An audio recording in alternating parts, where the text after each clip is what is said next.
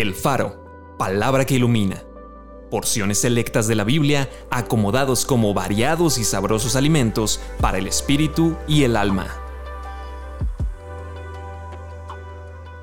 Marzo 2. Dios me hizo fructificar en la tierra de mi aflicción. Bendito sea el Dios y Padre de nuestro Señor Jesucristo, Padre de misericordias y Dios de toda consolación el cual nos consuela en todas nuestras tribulaciones, para que podamos también nosotros consolar a los que están en cualquier tribulación, por medio de la consolación con que nosotros somos consolados por Dios. Porque de la manera que abundan en nosotros las aflicciones de Cristo, así abunda también por el mismo Cristo nuestra consolación.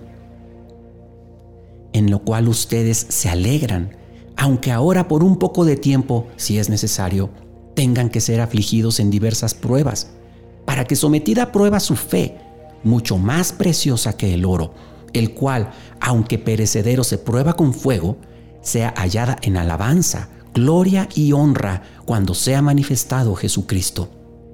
El Señor estuvo a mi lado y me dio fuerzas. De modo que los que padecen según la voluntad de Dios, encomienden sus almas al fiel Creador y hagan el bien Vamos a orar. Gracias Jesús, porque no nos dejaste solos.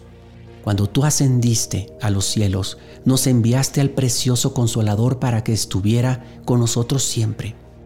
Espíritu Santo, precioso consolador, yo te recibo. Gracias porque en mis momentos de aflicción tú estás ahí, hablándome, levantándome, animándome, sanando mi corazón. Gracias Señor, porque a través también de las aflicciones que yo mismo he sufrido, puedo consolar también a otros. Puedo presentarles al Dios eterno que me ha consolado, que me ha sanado, que me ha levantado. Señor, a nadie nos gustan las tribulaciones, pero gracias porque en tu soberanía tú las permites en mi vida para mi bien. Señor, Gracias porque siempre piensas en mi bien. Amén.